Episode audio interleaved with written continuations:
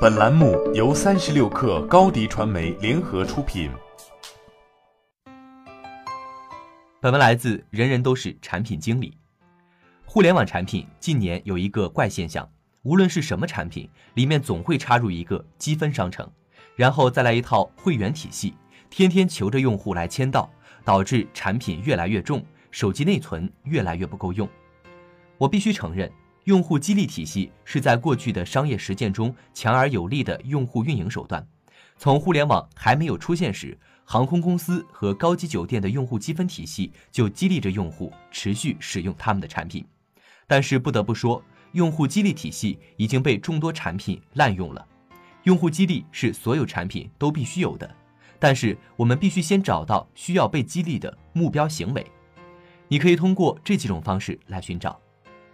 第一，罗列用户在产品中可能发生的行为，应该尽量细化用户的每一个交互，如上传头像、上传昵称、邀请好友、关注某一品类的商品、放入购物车、修改购物车内商品数量等。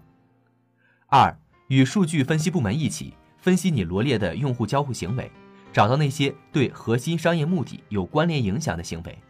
举个例子，领英发现。那些在注册当天就加了五个或以上好友的用户，他们的留存率会比其他用户有一个大幅度的提升。于是，领英对所有的注册用户的新手引导就是推荐一些可能认识的好友给他们，让他们尽快加够五个好友。三、判断这些行为是否需要激励。关于打开 APP 这个行为，我们经常会用到签到来进行激励。大家一直存在一个争论，就是签到功能是否有必要。我们还是要因地制宜看产品，高频电商可以搞，游戏可以搞，跑步 APP 可以搞，互联网金融搞的话，就会养很多羊毛党了。人类做的每一个动作背后都会有一个动机，这些动机又分外部动机和内部动机。